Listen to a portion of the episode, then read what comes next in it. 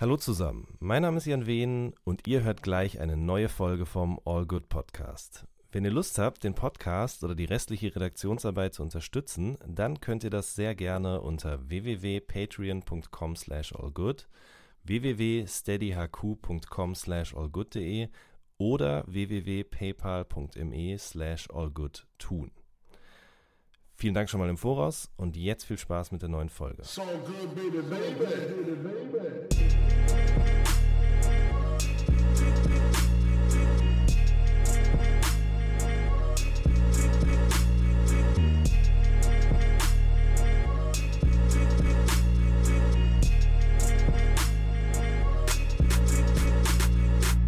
Hallo zusammen, mein Name ist Jan Wehn und ihr hört eine neue Folge vom All Good Podcast. Bei mir zu Gast ist heute Tour, dessen gleichnamiges Album am 22. März erscheint. Ich grüße dich.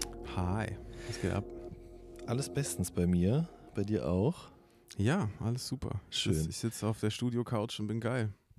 Ja, das doch, sind doch die perfekten Voraussetzungen. Wir befinden uns hier bei dir in deinem kleinen Studio, um ein bisschen über dich zu sprechen, über dein neues Album zu sprechen und all die Dinge, die du so getrieben hast in den letzten Jahren. Und äh, ich würde gerne anfangen, ganz, ganz, ganz, ganz vorne, quasi in Reutlingen. Mhm. Ähm, da kommst du ja her. Ja. Wie ist das da so? Oder wie war das da so für dich groß zu werden? Mm. Was so die erste Erinnerung an die Stadt oder an dein Großwerden dort? Naja, das ist ja, wow, das ist dann so richtig die erste Kindheitserinnerung, weiß ich jetzt spontan nicht. Ähm, Reutlingen war ähm, zu der Zeit so eine Stadt, die mir als die quasi klein genug war, dass meine Eltern ähm, mir relativ viel Freiraum gelassen haben, mich zu bewegen, weißt du? Ähm, ich konnte ziemlich früh irgendwie auf den Sportplatz und äh, in den Park und bla. Und ähm, entsprechend freiheitlich war das und entsprechend früh bin ich auch irgendwie in Kontakt mit anderen gekommen und war irgendwie nicht so kontrolliert und äh, behütet, sondern bin relativ ähm, frei rumgeschwört. Hast du Geschwister? Ja, vier, genau. Und ich war der Jüngste, ich bin das Nesthäkchen und deswegen äh, waren wahrscheinlich meine Eltern dann auch locker. Außerdem waren sie alt und waren dann so, ja, okay, komm. Und deine Geschwister sind auch nicht ihrer Aufsichtspflicht der Übertragenen nachgekommen, so richtig? Ja, teils schon, aber dann irgendwie, ja, ich bin da so ein bisschen durchgerasselt, aber das war auch okay. Also es war nicht schlimm oder so, es war schon geil. Und wie gesagt, das ist ja auch ähm, eine Stadt, die so eine Struktur hat, dass du, dass die, dass es erstmal überschaubar ist. Ne? Also du kannst dich auf einem, in einem gewissen Rahmen bewegen, ohne dass du, äh, dass du sozusagen völlig verloren gehst was jetzt irgendwie in Berlin zum Beispiel, was ich heute mit meinen Kindern in Berlin anders erfahre, mhm. wo ich viel kontrollierter bin und viel mehr darauf achte. Also ich lasse meine Tochter jetzt nicht allein zur Schule laufen und ich konnte in dem Alter schon längst irgendwie um die Häuser ziehen. Mm, ich nehme an, du bist dann auf den Sportplatz, Fußball spielen gegangen und so weiter und so fort. Was war so die erste Erinnerung, die du irgendwie an Musik hast? Also wann ist die das erste Mal in dein Leben getreten? Einfach klassisch als Hintergrundbeschallung im Radio oder Sachen, die deine Eltern gehört haben? Mm, auf verschiedene Arten und Weisen. Also ich habe ähm, ich habe mich immer dafür interessiert, von, von klein auf. Ich habe, ähm, da gab es verschiedene Elemente, die wichtig waren. Also es gab einen Nachbarsjungen, der älter war als ich, äh, zehn Jahre älter oder so, und der hat immer Techno gehört.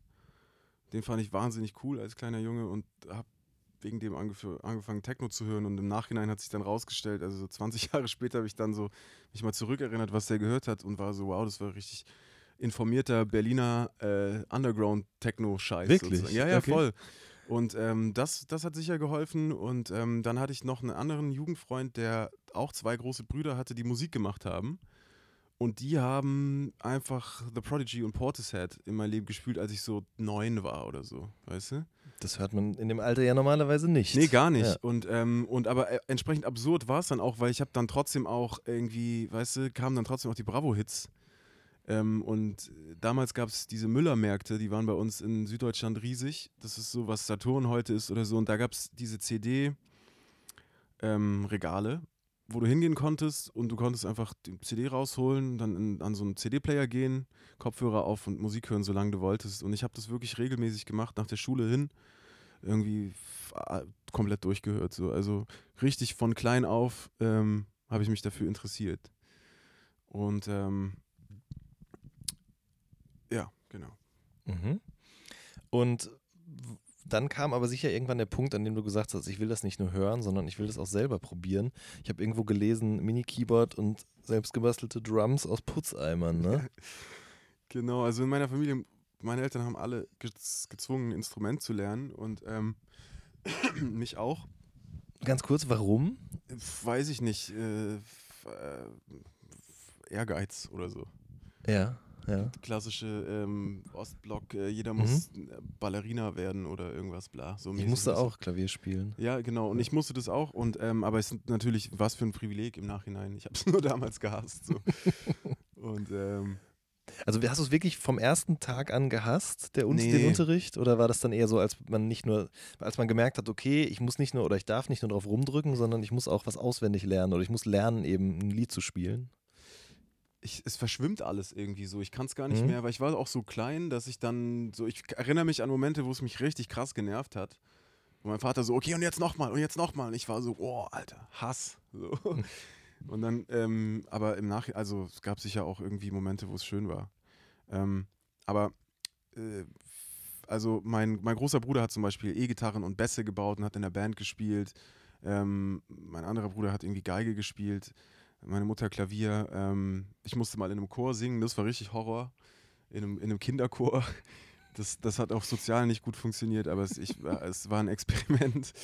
ähm, also es war wirklich immer, äh, immer ganz früh schon da und äh, weiß ich mich, wo ich mich wirklich äh, gut dran erinnere, ist, dass dieser besagte Freund, äh, also Nachbarsjunge, dass der äh, Fast Tracker auf, auf seinem MS-DOS-Rechner hatte. Und Fast Tracker ist so, eine, so ein Sequencer gewesen. Ganz rudimentäres Ding, weiß ich nicht, muss so 1994 oder sowas gewesen sein. Und, ähm, und ich habe den mal gefragt, ja, wie macht man denn eigentlich so Musik und so? Und dann meinte er, ja, ich, ke- ich kenne mich damit auch nicht richtig aus, aber ich habe hier mal so, guck mal, hier so ein Programm.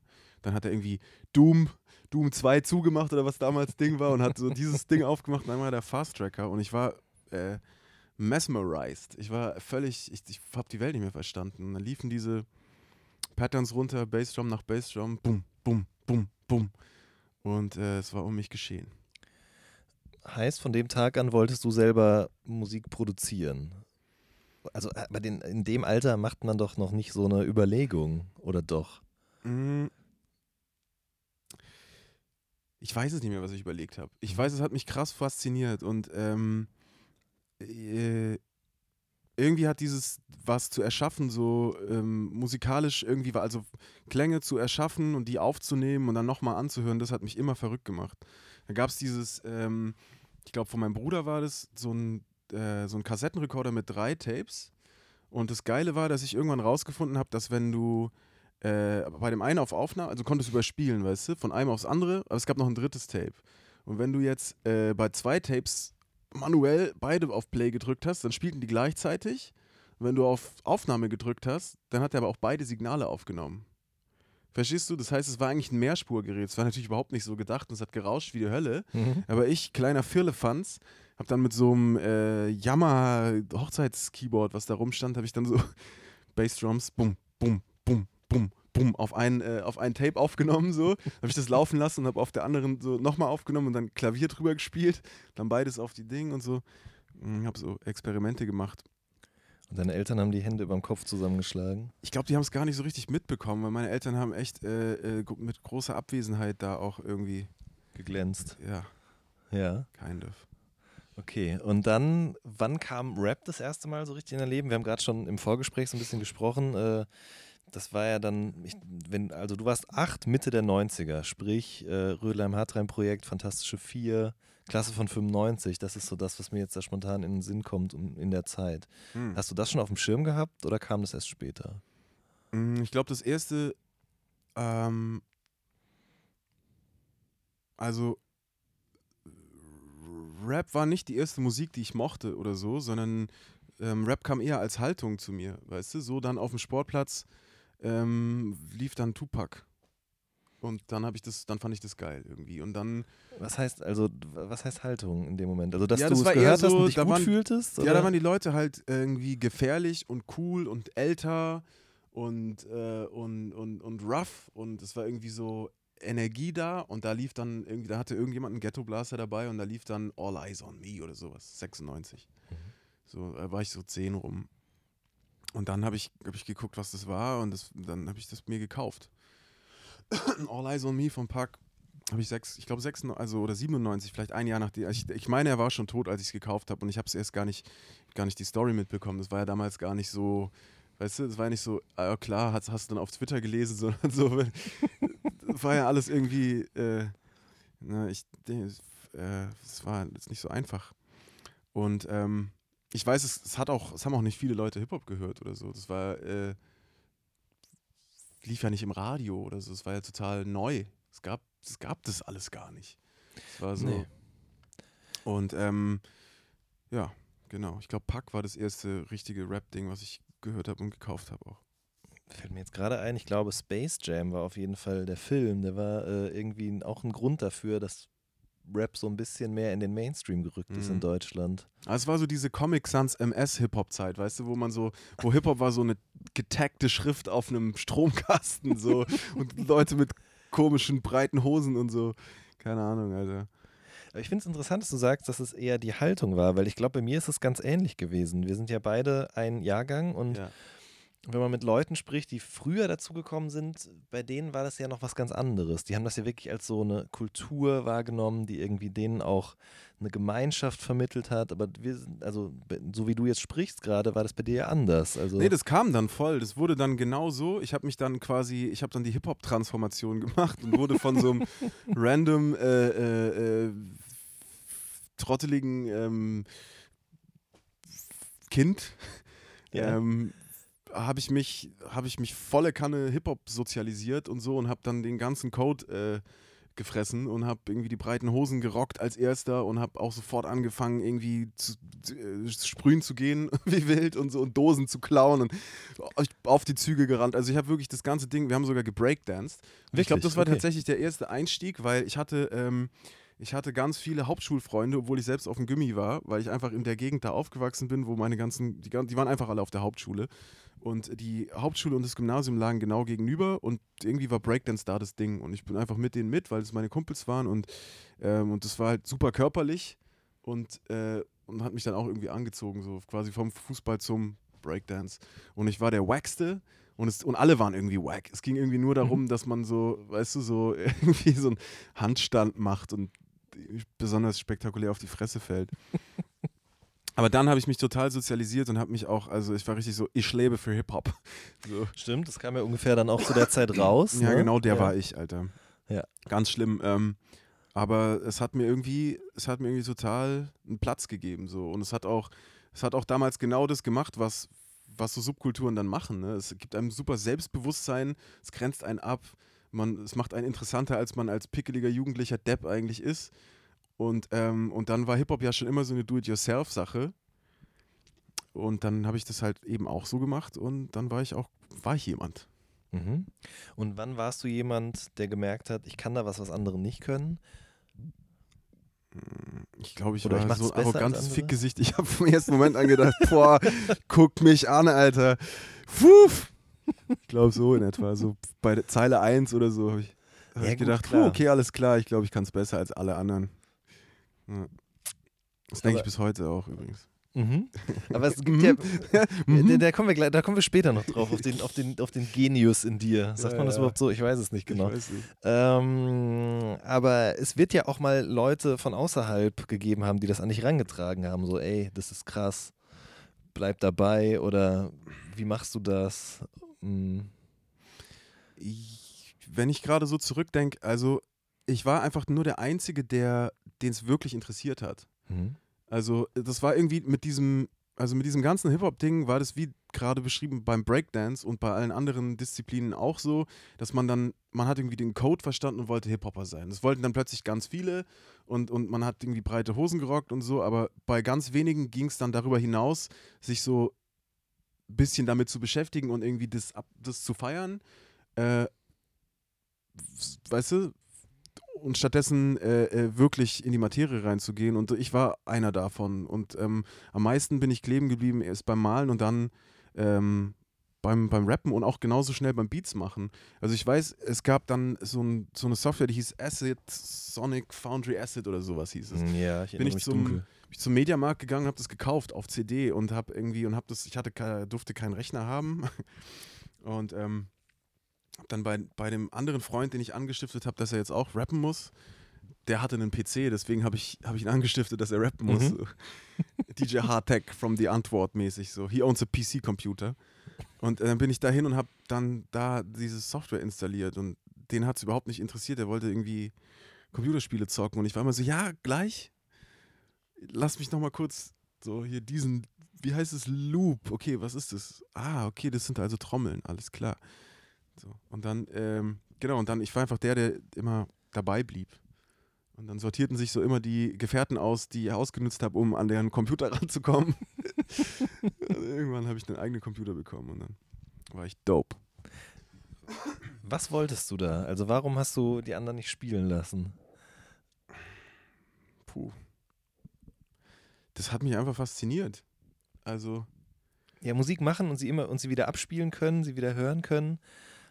Mm, ja, das hat mich total fasziniert. Das hat mich mehr fasziniert als, als Computerspiele oder sowas, weißt du? Mhm. In dem Alter ist man ja so, äh, also, oder zumindest ich war so, äh, 50% Fußball spielen und 50% Computerspielen, bitte. So, weißt du? Irgendwie so. Und das eigentlich, das war eigentlich alles, was ich machen wollte in meinem Leben und es ist auch perfekt, im Grunde immer noch geil so. Ähm, und weiß ich nicht. Und dieses Computerspielding hat sich halt sofort ersetzt dann mit, mit diesem Musikding, so, weißt du? Also so, wo am Anfang diese Musikbegeisterung war, hat sich das in so ein Gimmick verwandelt, weißt du? Und, und dann war, wurde das so das spielerische Ding und ja, das hat mich. Und ich habe dann einfach alle anderen unterjocht und äh, für meine Zwecke missbraucht. Ähm, wie fühlt sich das denn so im Rückblick an, dass du quasi damals offensichtlich schon aufs richtige Pferd gesetzt hast, wenn dann Leute irgendwie zehn Jahre später sagen, dass Grau zum Beispiel für sie so einfach das Album schlechthin ist? Mm, Wie meinst du? Ne, im Sinne von, also du hast ja irgendwas empfunden damals. und Offensichtlich war es das Richtige. Also quasi, dass du gesagt hast, okay, ich bleib da jetzt dran, das ist was, da, das gibt mir was und das gibt jetzt auf einmal auch zehn Jahre später, 20 Jahre später anderen Leuten was. So, wie, Mm. wie fühlt sich das an? Nach Bestimmung. Mhm. Also, ähm, mir ist erst viel, viel später im Leben klar geworden, dass ich einer der, derjenigen war, die unfassbar früh wussten, was sie wollen. Und dass es etwas ist, was für viele Leute überhaupt gar nicht so passiert. Weißt du, für mich ist es ganz normal, weil ich habe ja nur dieses eine Leben zum Vergleich. Und ich war einfach irgendwie, seitdem ich zwölf war oder so, war mir irgendwie mehr oder weniger bewusst, ah, ich glaube, in die Richtung will ich was machen und keine Ahnung wie. Und es gibt diesen Beruf nicht und so, aber ich habe so krass die Leidenschaft dafür.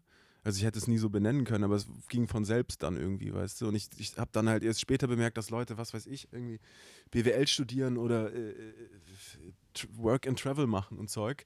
Was auch alles geil ist, weißt du, und aber irgendwie halt ganz lange brauchen, bis in die Mitte ihrer 20er, Ende der 20er, bis sie so sagen, okay, ich, äh, ich verstehe jetzt, ich möchte dieses oder jenes machen. Oder vielleicht mer merken sie es auch nie. Ich hatte das nicht und ich wusste ganz früh, hey, in die Richtung soll es gehen. Ähm, ja, das fühlt sich an wie, eine, wie ein Privileg und eine Bestimmung irgendwie. Gab es auch mal Momente, an denen du daran gezweifelt hast? Also da, wo dir Leute Steine in den Leg Weg gelegt haben oder wo vielleicht die Gesamtsituation dafür gesorgt hat, dass du begonnen hast zu hinterfragen, ob das wirklich die Bestimmung ist, von der du heute weißt, dass sie, dass sie es ist.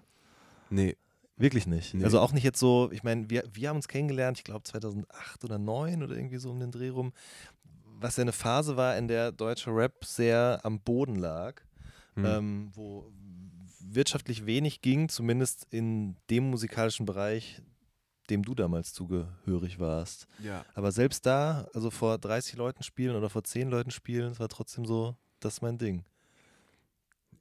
Ja, nee, ich habe ja dann schon immer gedacht, ja, das, äh, beim nächsten Album wird es dann und dann wird es Ding. Und also so diese, das, äh, das Expansorische war natürlich immer wichtig. So. Ich wollte nie jetzt äh, ich, äh, vor zehn Leuten spielen oder so. Es war immer so, ja, das ist halt jetzt der Weg und da, das geht weiter und ich so, aber an der Sache an sich, äh, nee, habe ich nie gezweifelt. Und es ist auch irre, wenn ich mir anschaue, was, wo das irgendwie alles stattgefunden hat. Also in welchen irgendwie, weißt du, mit, mit was für verschiedenen Leuten ich irgendwie in Kontakt gekommen bin und mich eingelassen habe und Musik versucht habe zu machen. Wahnsinn. Also wie unstringent kann es sein? Aber Ding, so der Wunsch danach Musik zu machen, der war immer ungebremst. Egal mit wem. So Hauptsache irgendwie, dass ich. Ja. Mhm. So stark, dass du eben ähm, auch andere Jobs annehmen musstest, nehme ich immer an, um überhaupt dich über Wasser zu halten, oder? Ja, ja, voll, klar. Äh, wie war das denn dann einerseits zu jobben, andererseits vor Leuten auf der Bühne zu stehen, Musik zu machen und irgendwie auch einen Namen zu haben? Also ich weiß ja nicht genau, wie das dann war zu Grauzeiten, aber hast du da schon von der Musik leben können? Nee, da, nee, genau. Also zu Grauzeiten habe ich einfach übel rumgehasselt und habe so, boah, das kann man ja gar nicht alles erzählen. Das ist doch alles auch peinlich. So, habe mich halt irgendwie über Wasser gehalten mit irgendwie so und so, weißt du?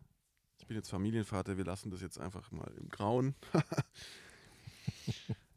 Aber ich habe unter anderem dann auch, ähm, also ich war jetzt ja kein, äh, kein Riesenverbrecher, der dann da irgendwie ends viel Kohle scheffelt, sondern ich habe dann halt auch nebenbei echt viel Kackjobs gearbeitet, irgendwie schwarz auf dem Bau und ähm, weiß ich nicht, äh, Abrisszeug oder bei der Post oder im Deichmann und also un, ungeiles Zeug. Also ich kann das auch gar nicht mehr eingrenzen. Das ging so, immer wenn ganz akut Not am Mann war, habe ich wieder irgendwie so einen Aushilfsjob gemacht und dann ging es wieder irgendwie so mit Fuffis und bla. Und dann, ach, irgendwie ging es durch. Aber ich habe auch nichts gebraucht, weißt du. Ich habe so eine Einzimmer-Souterrain-Wohnung gehabt für 150 Euro oder so. Und ja, also irgendwie ging es schon.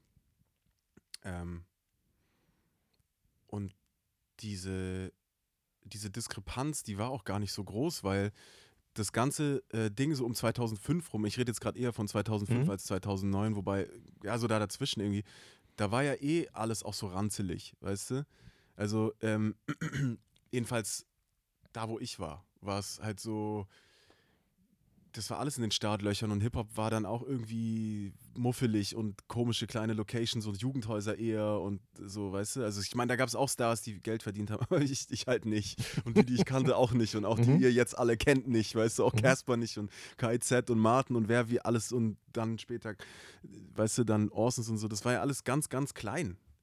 20 mhm. Leute auf der Show und man ist rumgefahren mit PKWs, die keinen Auspuff hatten und was weiß ich. Und dann war die Diskrepanz nicht so groß. Also es war so, hey, wir sehen scheiße ja. aus. Es sind wenig Leute da und wir haben kein Geld, so what? Wo gibt's Bier? War auch geil irgendwie.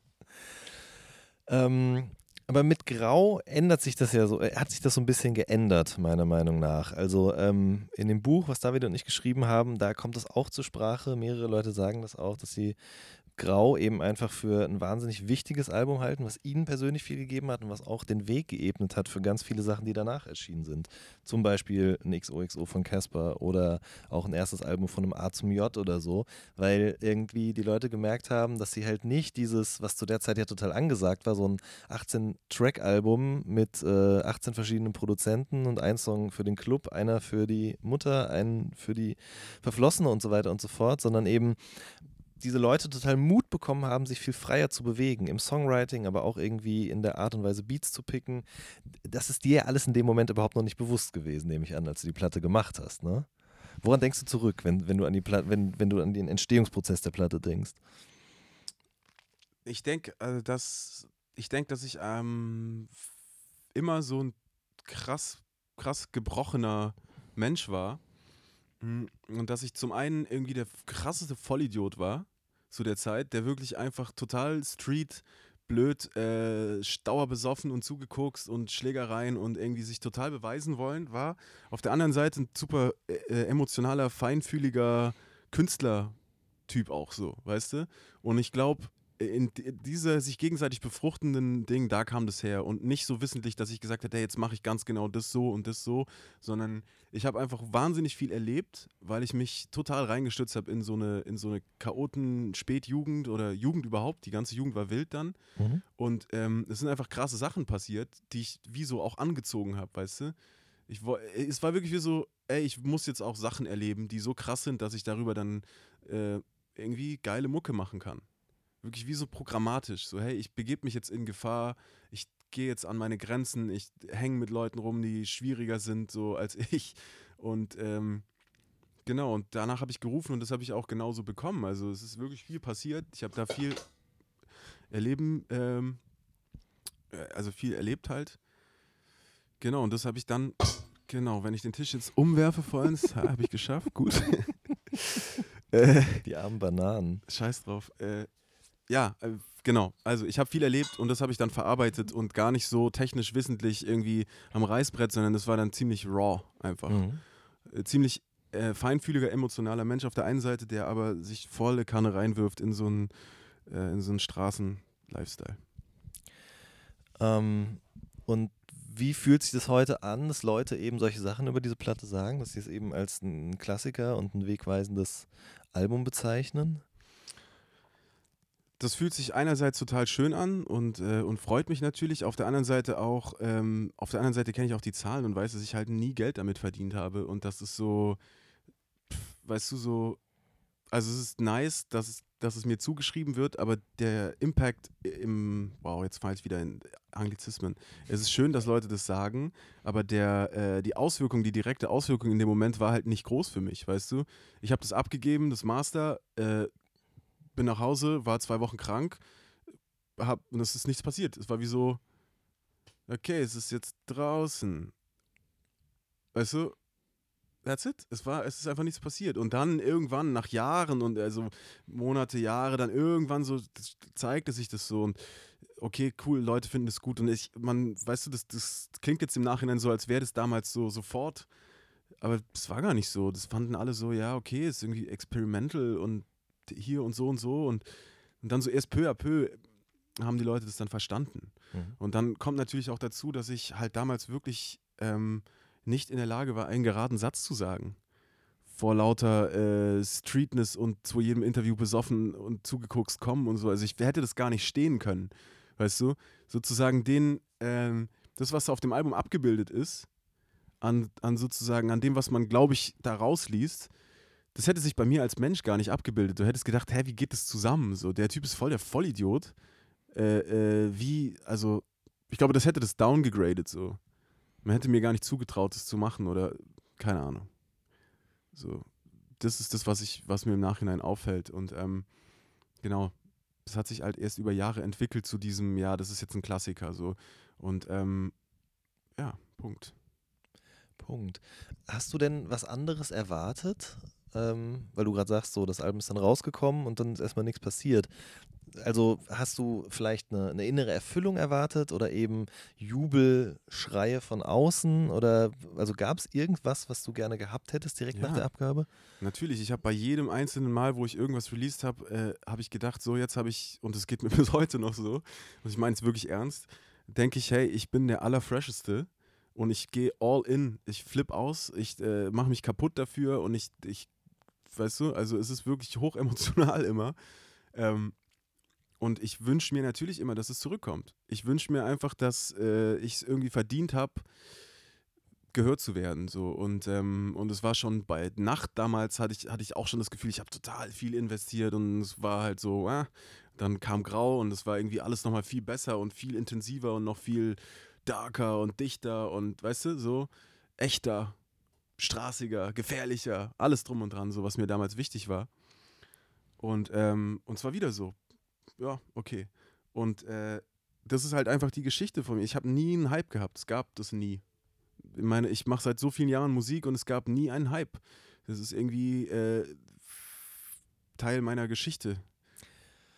Aber jetzt gibt es ihn ja schon so ein bisschen gerade, oder? Wobei, da kann man, ich weiß nicht, ob man das Hype nennen sollte, aber es gibt auf jeden Fall Wir können viele, in zwei, viele drei Wochen Leute. über die Zahlen reden, dann vielleicht, ja, mal schauen. Aber jetzt aktuell warten einfach unglaublich viele Leute darauf. Ich meine, es ist ja zehn Jahre her, das letzte Soloalbum. Ähm, das kann man schon sagen, dass alle Leute sagen, wann kommt endlich dieses Touralbum in den letzten Jahren und jetzt ist es nur noch ein paar Wochen hin und die Leute können das alle kaum erwarten. Ja, ich kann es dir nicht sagen, Alter, wer die Leute alle sind. Sind es, äh, sind es äh, nur die Journalisten? Sind es nur die Informierten? Und ich will gar nicht au- darauf runterschauen, sondern ich finde es total geil und ich freue mich riesig über jeden, der bereit ist, so viel zuzuhören. So. Aber übersetze ich das auch in eine breitere Masse, sodass es irgendwie, dass es wirklich mal einen relevanteren ähm, Aufschlag erzeugt. So, ich, ich, ich weiß es nicht. Ich kann das dir nicht sagen, wo das steht.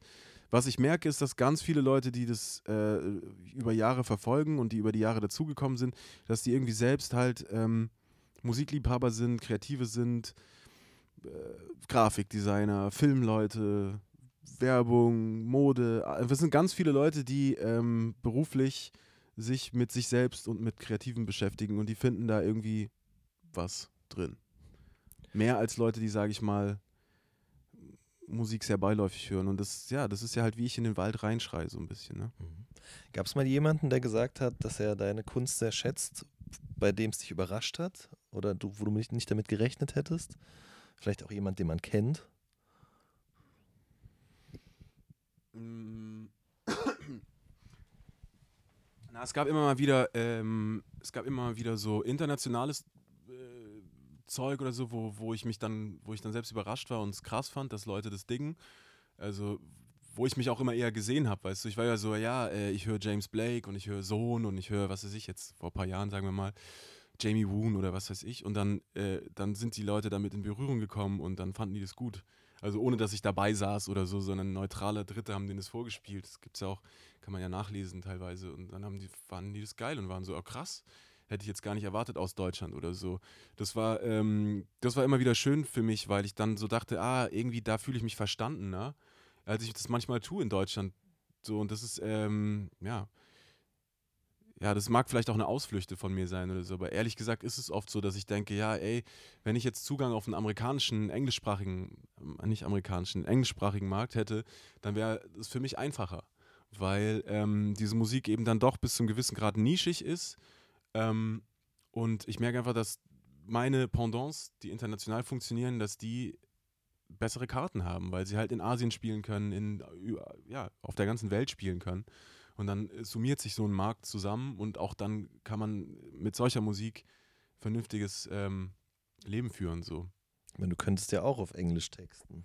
Habe ich. Ich habe eine Platte gemacht, die heißt Late Night Mix. Das gibt es auch auf Spotify und so. Und das zum Beispiel war auch so ein Moment, wo ich, da hatte ich kurze Umschwenkgedanken, so weißt du, weil es ging jetzt nicht durch die Decke oder so, aber da kam massenweise Feedback von Leuten, wo ich mich echt gewundert habe, so weißt du, von irgendwelchen Blogs und Hipster krassesten Sachen, die ich da immer gedickt habe, so weißt du, ganze Blogosphäre äh, äh, hat da zurückgebrüllt und ich dachte so, ach verrückt, so schnell kann dann doch so ein Echo gehen, wenn ich sowas nach Deutschland reingerufen hätte, wäre gar nichts passiert, so, also oder ist nichts passiert, jahrelang nichts, so.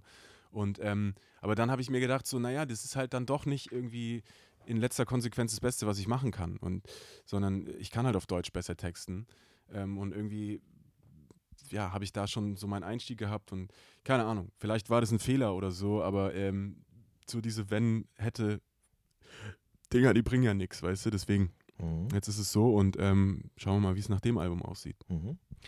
Okay, also du sagst jetzt, dass man ja gar nicht so richtig weiß, wer überhaupt diese Erwartungshaltung hat an dich.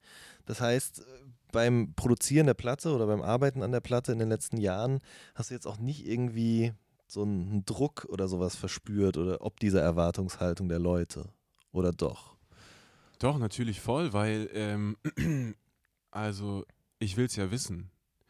Also ich, ich habe ja immer noch das Gefühl, ähm, ich habe einfach nicht den Sollzustand hergestellt, weißt du?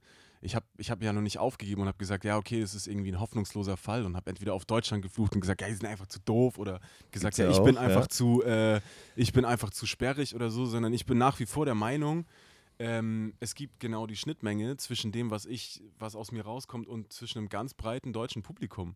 Ohne dass irgendjemand dabei sich verarschen muss. Weder ich mich selbst noch das, äh, ich das Publikum oder so, weißt du? Sondern ich denke, es gibt diese Schnittmenge und ich habe sie jetzt gerade rausgehauen, mit wem mache ich was vor und es gibt noch andere Songs auf dem Album, wo ich mich hinstelle und sage, hey, das ist für mich voll in Ordnung, finde ich cool, es kam so aus mir raus. Äh, und ja, ich habe dran irgendwie rechts und links gearbeitet, ähm, aber ich bin cool damit. Und äh, jetzt würde ich doch gerne mal sehen, was ihr dazu sagt. So. Und tatsächlich merke ich auch sofort, ja, da kommt dann mehr zurück. So. Ja. Ja, vor allen Dingen, also wirklich viel Positives auf jeden Fall. Du bist jetzt auch das erste Mal, habe ich gesehen, in so einer Pop-Playlist gelandet. Ja, ne? Eigentlich genau das, was du immer wolltest. Ich wollte das schon bei Grau, weißt du, das ist so ein Missverständnis irgendwie auch, weil äh, diese Anti-Pop-Haltung, die ich habe, die die, oder die das so, die das so vor sich herträgt, möchte mir manchmal scheinen. So, weißt du, man sagt, ja, du könnt, machst ja immer so sperrige Musik und so. Das, ähm, das stimmt nicht. Ich mache nur keine, keine Musik, die sozusagen auf Effizienz so auf, wie soll ich sagen, die so, so zurechtgeschnitten ist. Weißt du, was ich meine? Sondern ich mag total Pop-Momente. Ich habe dein Lächeln, ich habe einen Schlagersong gecovert auf, auf Grau und ich fand's mega.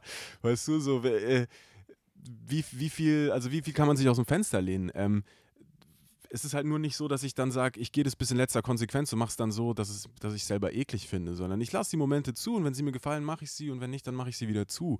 Ähm, aber das, diesen, dieses Element, dass ich, dass ich Pop mag, gab es schon immer und es ist nach wie vor so. Ich höre auch so Musik, ja.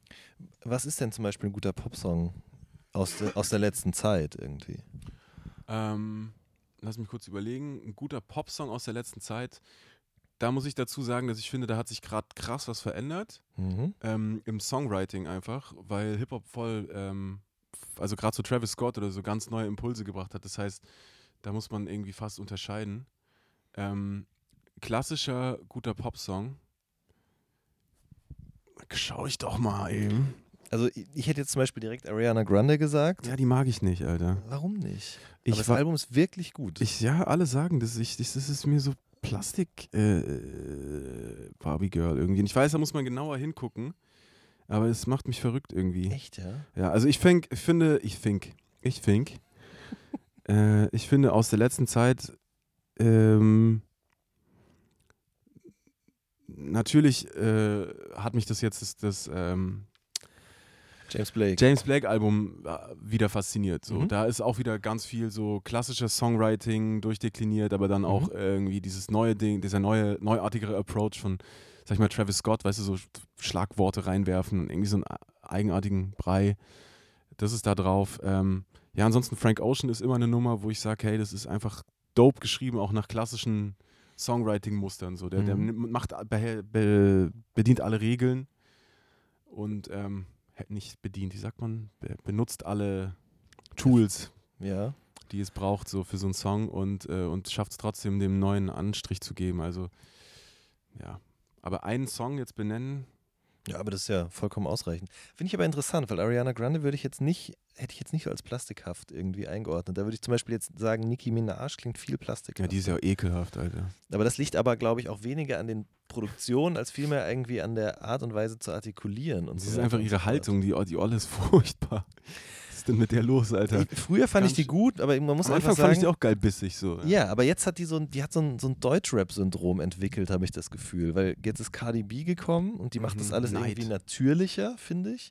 Klar kann man auch sagen, dass es das ein bisschen gekünstelt ist hier und da, aber ich finde, die gibt sich sehr natürlich oder ist sehr sie selbst so in der Außendarstellung. Mhm. Und Nicki Minaj wirklich, ja, die ist einfach krass neidisch und fängt dann jetzt an, so Verkaufszahlen irgendwie zu vergleichen. Und Irre, hat, oder? Ja, und das ist auch so ein klassisches Deutschrap-Syndrom eigentlich. Ich, ich, genau, das ist dieses, äh, das ist dieses Superkapitalisten-Ding, was mir immer total widerstrebt ist und was mich, was sicher auch der Grund ist, warum ich nie mehr Geld verdient habe, jedenfalls als Tour. Gott sei Dank gab es ja noch andere Outlets, deswegen kann ich auch äh, mhm. jetzt mich wieder hinsetzen und ein Touralbum machen. So. Aber ähm, da, da hatte ich eben nie diesen Kapitalistengedanken zu sagen, hey, mir ist die Musik nicht so wichtig und ich will vor allen Dingen, ne, und, und dann gibt es eben diese, ähm, diese Modelle, wo, wo man merkt, so das geht immer weiter in den Hintergrund und dann wird nur noch kompetitiv zwischen Verkaufszahlen, wie du jetzt sagst, äh, Cardi B oder äh, Nicki Minaj. Ich bin so, okay, ihr seid beide behindert, aber du bist noch behinderter. Also so, wow, bist du schrecklich. Furchtbar. Ähm, ein Feedback auf die neue Single war auch, dass es sehr kitschig sei. Und das muss ich sagen, habe ich nicht verstanden. Das, ist dir das auch schon mal äh, begegnet, dass Leute jetzt sagen, boah, das geht aber gar nicht, das ist zu kitschig, das ist so, so Billow-Trance, der da zitiert wird. Ja, das ist halt die Fallhöhe, weil wenn man, äh, das ist diese Missinterpretation, von der ich denke, dass Leute immer glauben, okay, ich bin für immer der Underground-Jünger und bei mir gibt es keinen, keinen, keinen einzigen Lichtblick in der Musik so.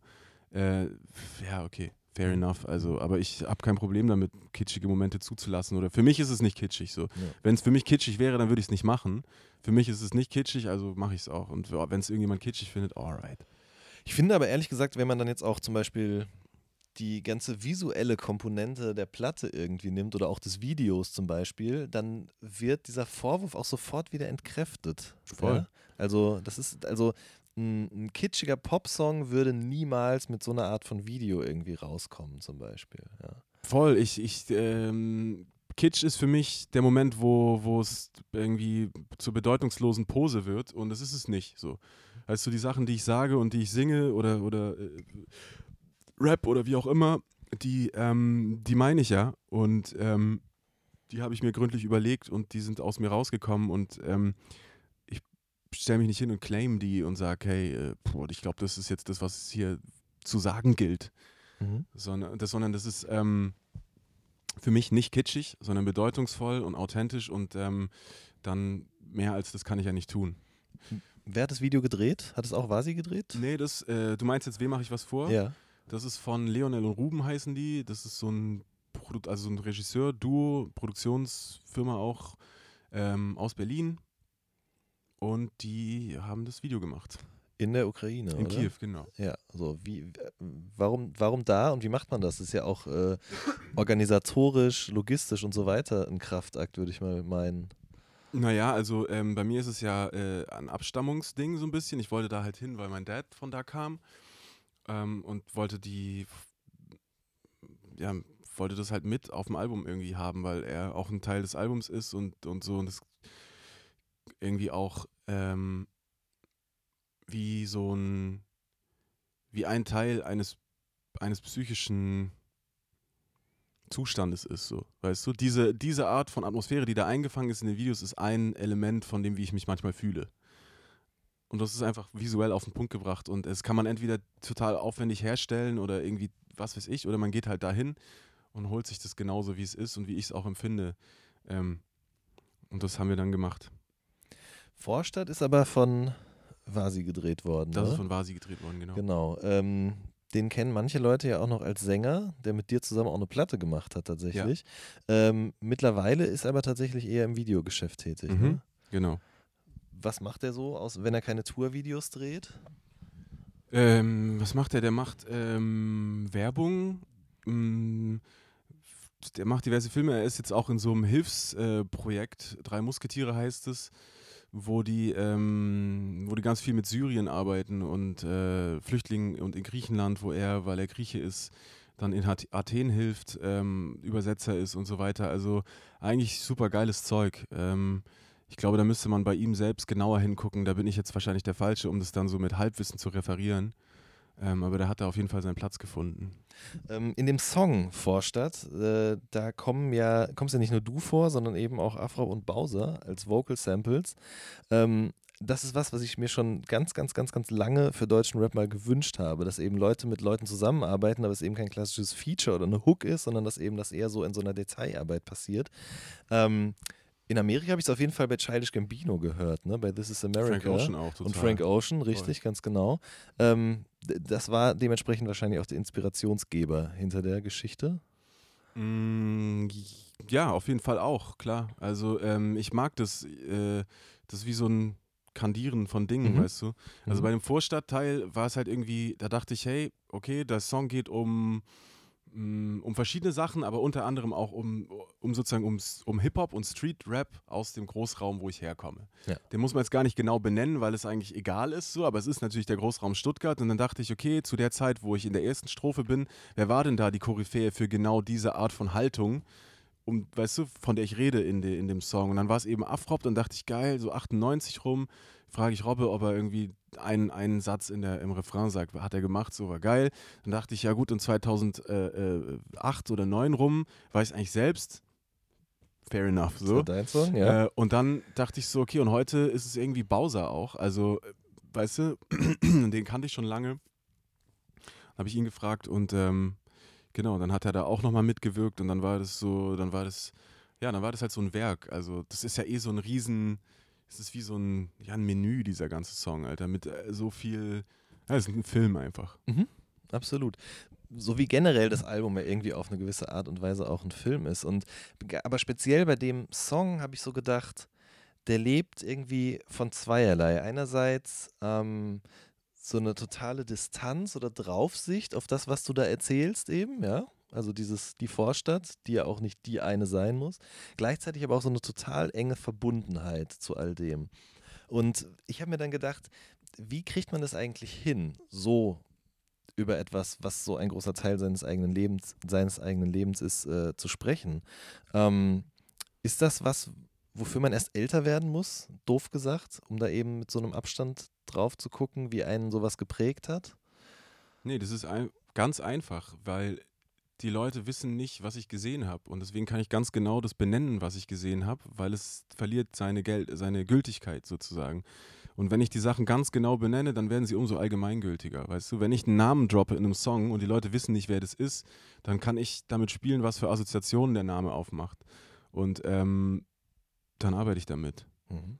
Und äh, wenn ich jetzt den Nachnamen von Leuten in den Song noch werfen würde und vielleicht noch die Facebook-Adresse Mhm. und hier, der war's, Alter, oder die, Mhm. Mhm. so dann wäre das was anderes. Aber so ist es ja eben nicht, sondern es sind irgendwie Archetypen, mit denen ich, äh, von denen ich rede. Und ich nehme, ich nenne ja Namen, weißt du. Und teilweise zeige ich sie auch im, im, im Video dann, also da ist nochmal was anderes, aber ich habe trotzdem, oder ich versuche immer, das ganz Große im ganz Kleinen zu finden. So. Also die Allgemeingültigkeit im, im ganz authentischen Detail äh, zu holen so und dadurch entsteht glaube ich eine ganz eigene oder nicht eine ganz eigene es gibt viele die das machen aber da entsteht halt bei mir dieser dieser Moment der Mhm. der der Nähe irgendwie Mhm. Gab es so einen Moment, wo du dir das erste Mal Gedanken über dein Songwriting gemacht hast? Äh, ich frage es auch deshalb, weil wir ja bei dir hier im Studio sitzen. Hinter dir befindet sich ein Regal und in dem stehen tatsächlich auch so ein paar Bücher, in denen es um Songwriting geht. 1000 Songwriting Ideas oder Songwriters und Songwriting zum Beispiel. Mhm. Also es ist schon was, was dich beschäftigt. Ja, voll, Alter. Ja. Das beschäftigt mich seit Jahr und Tag. Also, ähm, bevor ich mich wirklich krass um Songwriting bemüht habe, ähm, habe ich mich ums Musizieren bemüht, also um eigentlich eher ums am Computer Musik machen. Also weniger irgendwie die äh, 13er Chords noch und die Jazz-Theorie, sondern eher so, wie funktioniert, funktioniert so Musiksoftware. Das hat mich total interessiert. Aber dann hat mich interessiert, wie man Texte schreibt, die Leute berühren. Also seit, äh, ich rede von vor 15 Jahren oder so. Mhm. So. Oder Mm. Bist du da, wo du, wo du hin wolltest mit deinem Songwriting? Mm, ja, Mhm. ja, ich glaube, ich bin in der Lage, ähm, ich bin in der Lage, auf eine ganz eigene Art und Weise die Dinge zu Musik zu machen, die mir auffallen. Ähm, aber ich bin nicht fertig damit. Ich werde ich, hoffentlich werde ich es nie. Mhm. Und ähm, es gibt jetzt tatsächlich Momente ab und zu, wo ich müde bin, wo ich denke, boah, pff, nochmal und so und äh, und das sind einfach so Verschleißerscheinungen, weil das halt ähm, ja, weil das halt ein anstrengendes Geschäft ist und je, je weiter das Erwachsenenleben fortschreitet, desto äh, definitiver werden die Dinge, desto weniger Raum für Spielen bleibt, weißt du? Und ich bin ein ausgesprochenes Spielkind beim Kreativsein. Mhm. Daher kommt diese Verspieltheit in der Musik und je weniger Zeit dafür ist, weil einfach die, das, die Rahmenbedingungen des Lebens immer enger werden, desto äh, weniger inneres Kind und desto weniger Spaß bei der Sache, weißt du? Und dann, ähm, ja, dann wird es halt optimiert und äh, dann wird es bissiger und dann wird es vielleicht auch zielstrebiger, aber dann macht es weniger Spaß und es wird anstrengender und so. Und das sind, un, das sind irgendwie Dynamiken, die, die halt ab und zu mal auftreten, wenn dann ja irgendwie halt Das, das Geld, der- das, dazwischen Geld dazwischen, das Geld und das Leben dazwischen kommt und die Kinder essen wollen und all diese Sachen. Deine Kinder dich ja auch sehen wollen, nehme ich mal an. Also hast du so eine Routine quasi, dass du sagst, okay, ich gehe morgens um, weiß ich nicht, acht oder neun, zehn ins Studio und bin dann wieder zu Hause oder Ja, ich versuche das. Ich versuche es morgens früh raus und um acht da zu sein, aber es ist Horror, Alter. Also jetzt gerade fängt sich's wieder, weil das Album durch ist, aber jetzt ist auch gleichzeitig wieder Orsons Album und ähm, ja, keine Ahnung. Also es ist schon, äh, es ist echt eine Belastung. hm. Also geil ist es nicht, nee. Äh, hinter dir im Regal ist auch ein Buch Der Mensch und seine Symbole. Mm. Worum geht's denn da? Um den Menschen seine Symbole. ja, da geht es um, äh, ich glaube, es ist auch Jung oder sowas, oder? Ja, genau. Ähm, pff, um, wow, um, um so ähm, Kreise und Vierecke und äh, also so Höhlenmalereien und Kram. Aber äh, also im- im Endeffekt geht es um Archetypen, was ich total interessant finde, weil ähm, ich habe ja vorhin gesagt, ich versuche Details rauszufiltern in meinen Beobachtungen, bei denen ich glaube, dass sie möglichst viel, bei möglichst vielen Leuten genau das machen werden, was ich mir wünsche, dass es bei den Leuten macht, weißt du? Mhm. Also ähm, ich, ich möchte eine Wohnung darstellen und ich kann natürlich einfach sagen, da ist eine Wohnung. Oder ich habe die Möglichkeit, genau wenige bestimmte Dinge zu benennen, die so schlagfertig treffen, dass die Leute wissen, was für eine Art von Wohnung und so weiter. Und da ähm, ich meistens über Gefühle rede, möchte ich gern wissen, welche Dinge der Gefühle ich so benennen kann, dass sie bei Leuten auch das Gefühl hervorrufen, was ich hervorrufen will. Mhm. Verstehe, ja. Ja, es ist einfach Psychologie. Ähm, Zeug. Ja. Was, was liest du noch so? Und was hat Einfluss auf das Songwriting? Also das ist ja, nehme ich jetzt mal an, dieses, das, der Menschen seine Symbole, das ist ja ganz klar. Das, das ist was, was du direkt anwenden kannst. Gibt es irgendein Buch, wo du sagst, so, das, das hat mir auf jeden Fall die Augen geöffnet, was das angeht? Ähm, ein Buch für Songwriting? Nee. Nee, nee, nee. Also nicht eins oder so. Dass Oder ich, auf, auf, für deine Sicht auf dich als Mensch, als Künstler? boah. Ähm, puh. Ich tue mich immer total schwer mit diesen so, sag mal eins. Das Mhm. ist, äh, ich, das ist Char charakterbezeichnend für mich. Ich tue mich schwer damit. Ähm, nee, aber ich lese einfach total viel ähm, Zeug über Songwriting-Techniken. Ich lese total viel über Psychologie und ich bin totaler Selbstforscher, so, weißt du? Mhm. Ich denke, das merkt man meiner Musik auch an, dass ich mich krass viel mit mir selbst beschäftige, weil ich irgendwie daran glaube, dass das die, der nächst, also so, da komme ich mir der Wahrheit am nächsten irgendwie so, da und in der Liebe vielleicht. Wow, jetzt wird's krass, aber ist so, Mhm. ne? Und ich, ich denke so, ähm, wenn ich mit mir cool sein kann, dann kann ich vernünftig, äh, ein vernünftiger, vernünftiges Gegenüber sein und dann kann ich irgendwie dem Leben versuchen, nahe zu sein und kann irgendwie versuchen, Wahrheiten rauszufinden. Und da möchte ich als Künstler halt, ähm, da möchte ich als Künstler sein. Mhm. Vor allen Dingen bist du ja auch jemand, der das jetzt, der Gedanken, die er über sich selbst hat, auch nicht sofort irgendwie mit der Welt teilt, sondern das eher erstmal bei sich behält und eben dann später erst in Songs sozusagen aufleben lässt oder nochmal reflektiert. Ja. Und ich glaube, das ist was, was heutzutage oft auch verloren geht, dass Menschen gar nicht mehr überhaupt die Lust haben, sich mit sich selbst auseinanderzusetzen oder eben auch einfach ganz viel finden, um sich zu zerstreuen, um das eben nicht tun zu müssen.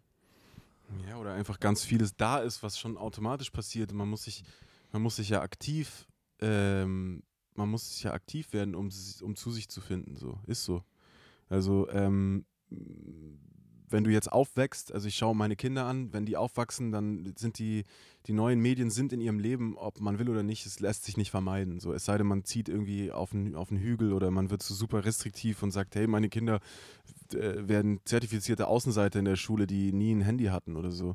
Das geht ja auch nicht. Und, aber das heißt, das findet irgendwie eh statt und dadurch ist diese, ja, wie du sagst, Zerstreuung oder diese andere Form von Aufmerksamkeit, die ist einfach da und die lässt sich auch nicht mehr wegmachen, sondern man muss irgendwie einen Weg dafür finden, äh, wie man das in Balance hält. Also wie man nicht zu einem aufmerksamkeitslosen, zerstreuten Flummi wird, der irgendwie ja, nur noch auf Catchphrases reagiert und nur noch auf den lautesten Blinkimpuls reagiert.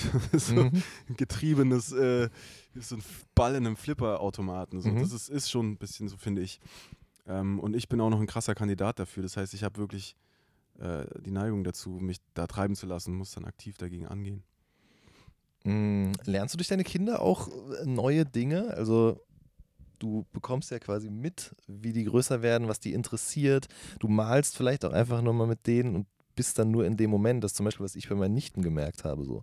Die sagen halt so, ja, mal mir jetzt mal einen Hasen. Und in dem Moment gibt es nichts außer diesem Hasen gerade, ja.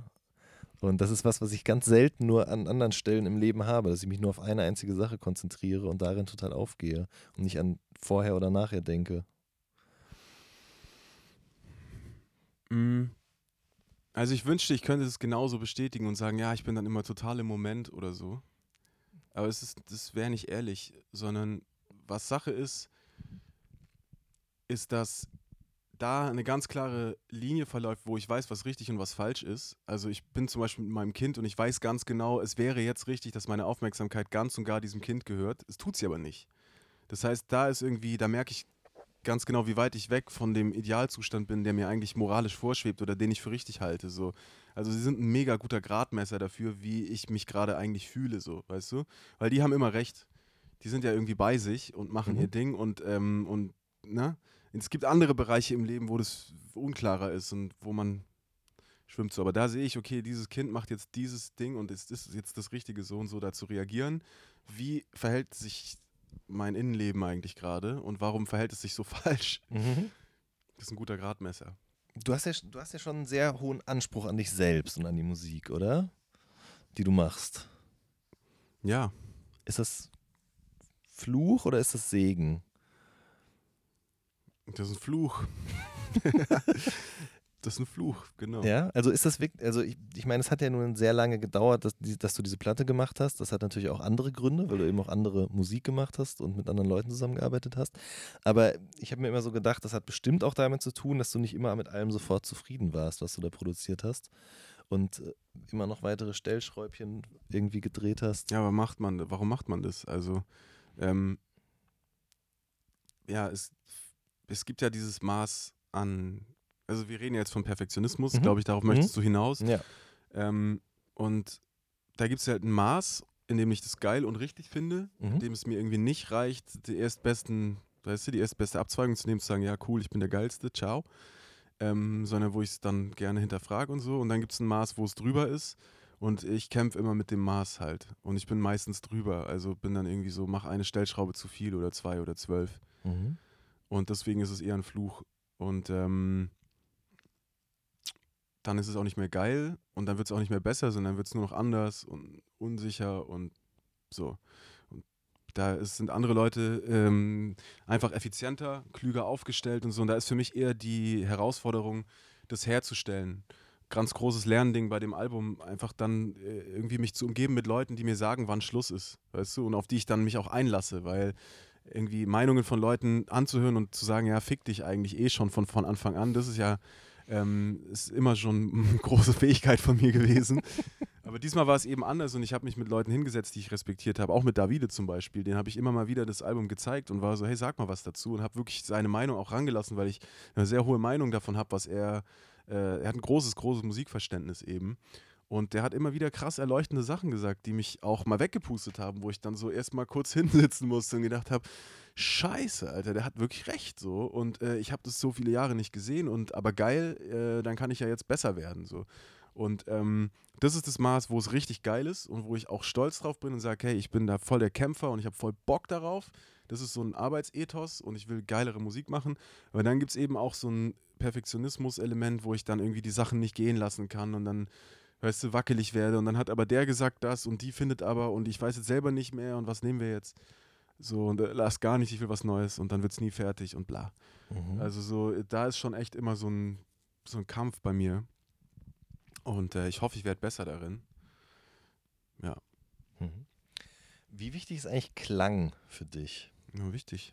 Ja, woher kommt das? Woher kommt das? Weil ich habe so das Gefühl, die meisten Leute hören heute nur noch mit dem Apple-Kopfhörer oder irgendwie über einen Laptop Musik und da ist es dann fast egal, ob das jetzt irgendwie besonders auf das Abspielgerät ausgerichtet ist und so weiter und so fort. Das muss ja irgendwann, muss ja bei dir mal der Punkt gekommen sein, wo du was gehört hast, von jemand anderem vielleicht und gesagt hast, oh, das klingt aber grottig, ich will, dass meine Sachen besser klingen. Mhm. Ja, es ist ja schon so ein grundsätzliches Ding, weißt du. Ähm, also ich mag einfach Sachen, die gut klingen. Ich höre gerne gut klingende Musik auf äh, Kopfhörern, die ich mag oder eine schöne Abhöre. Das ist einfach äh, Lebensqualität viel besser, als wenn man es über ein scheiß MacBook anhört oder über iPhone-Kopfhörer und sowieso alles nur laut und mitten und Höhen und man hört äh, so. Ähm, und das, der, also dieser Mindstate, nur noch die oberen Mitten zu hören und die mhm. ganz laut, das ist ja so, das zieht sich ja durch unsere Welt.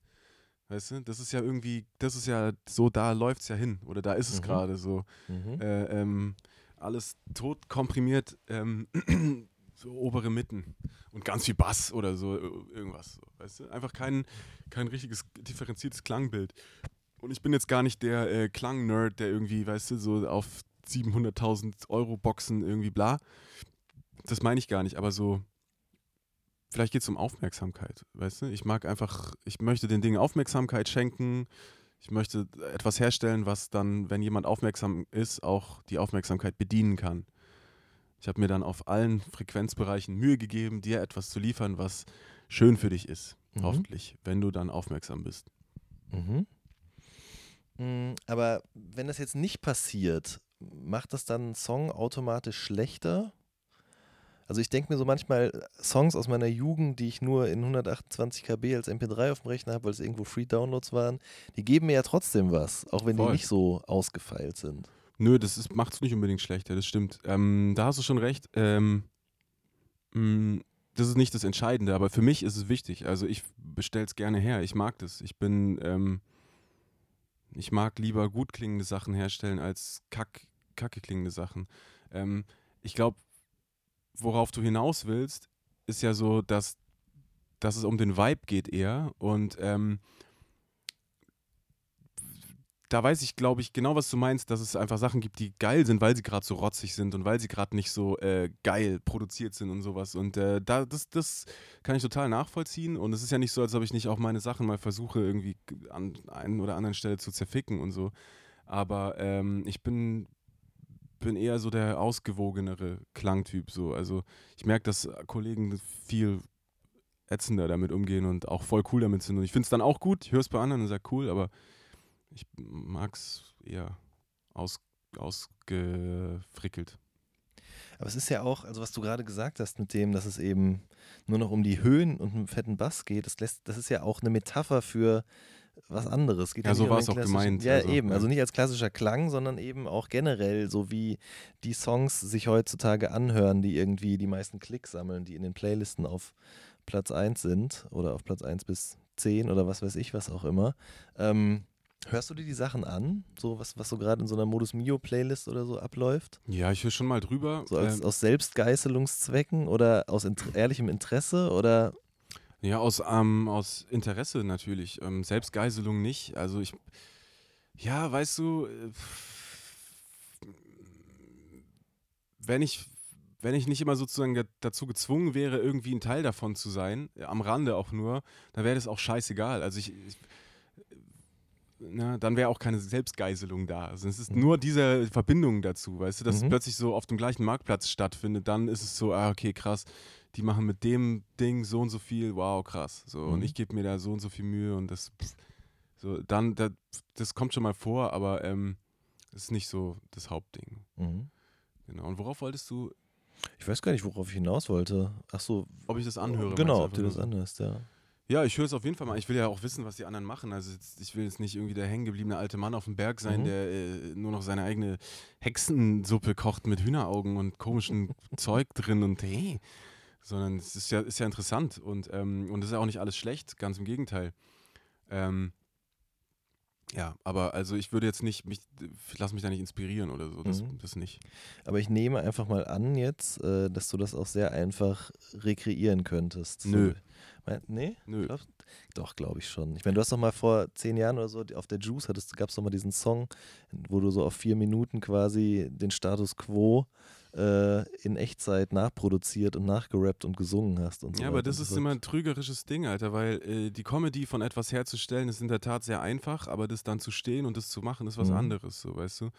Also, ähm, äh, es geht nicht darum, einen Hitsong herzustellen, technisch gesehen, weißt du? Ich schreibe ja auch für andere und mache mit anderen und das ist nicht wirklich ein Problem, an äh, die, ähm, ja, die, die, die Eckpunkte eines Hitsongs zu erfüllen. Das ist nicht, das ist ja keine komplette Magie.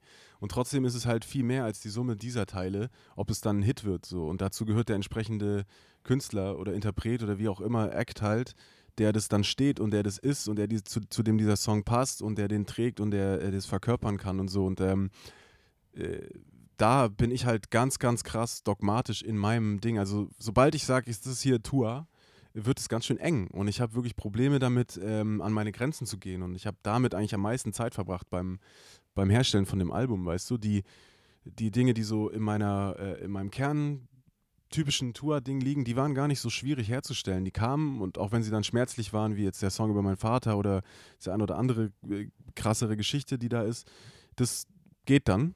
Ähm, schwieriger sind so die, also die Grenzgänge, so, weißt du, mit Pop oder äh, mit, mit dem zugänglicheren Zeug.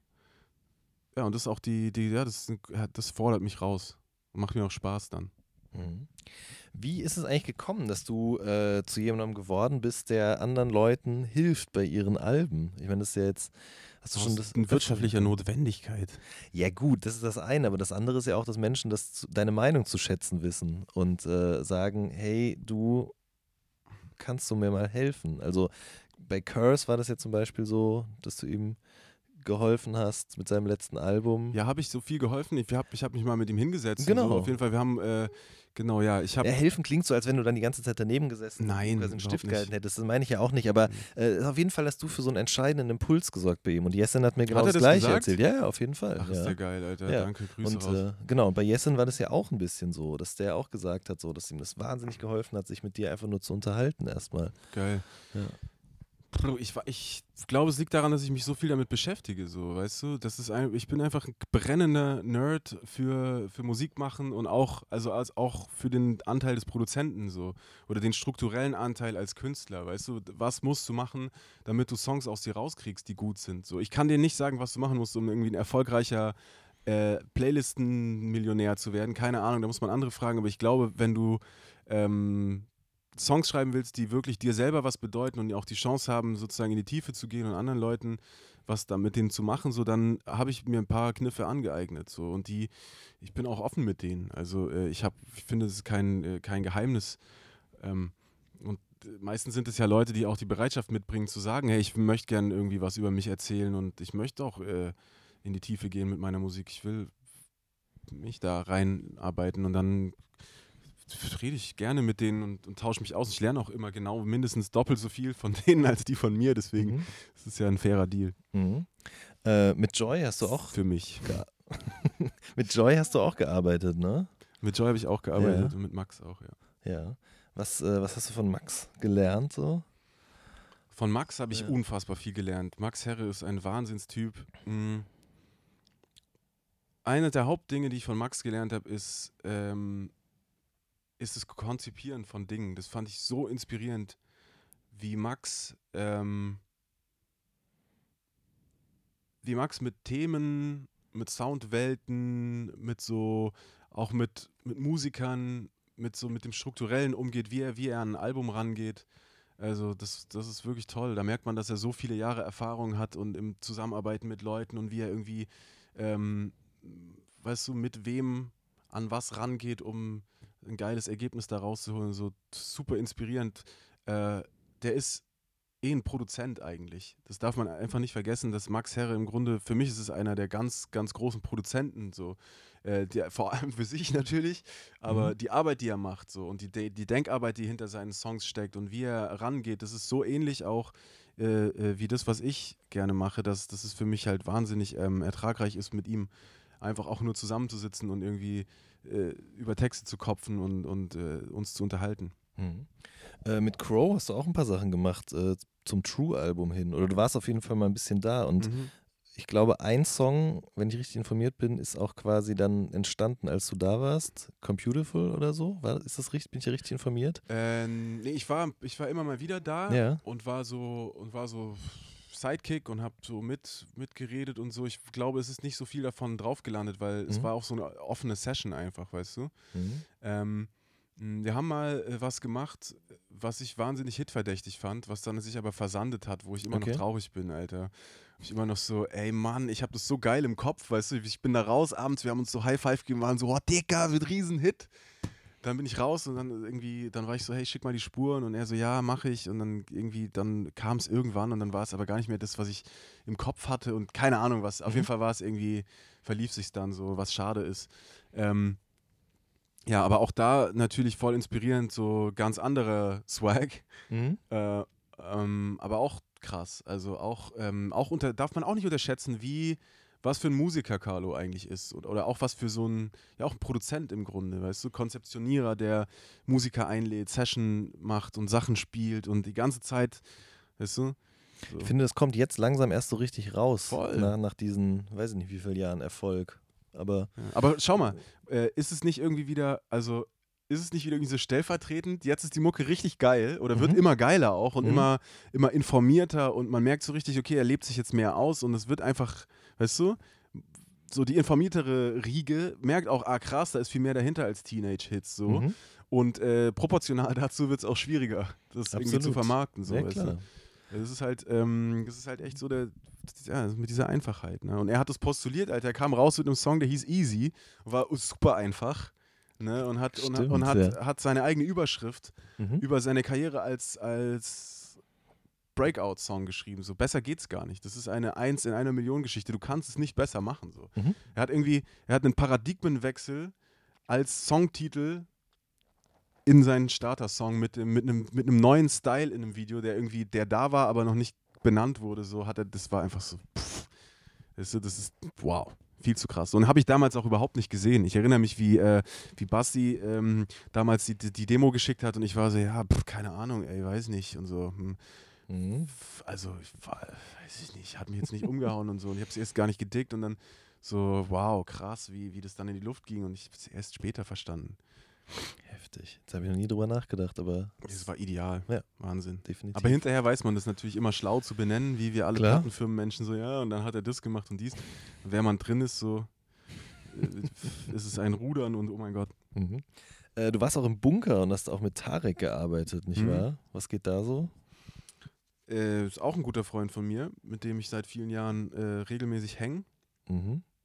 Und äh, genau, und dann habe ich den auch irgendwo auf dem Album auch so, äh, hat auch irgendwie zwei Zeilen auf einem Song namens Gloria, Mhm. weil er irgendwie auch mit diesen Gedanken oh, so um die es da geht oder mit diesem, mit, mit dem, mit dem Zustand so zu kämpfen hat oder sich da auch abarbeitet und wir uns immer wieder drüber unterhalten haben, irgendwie auf den, in den Vibe des Songs passt und so. Genau, so habe ich das versucht auf dem Album immer mal wieder zu machen.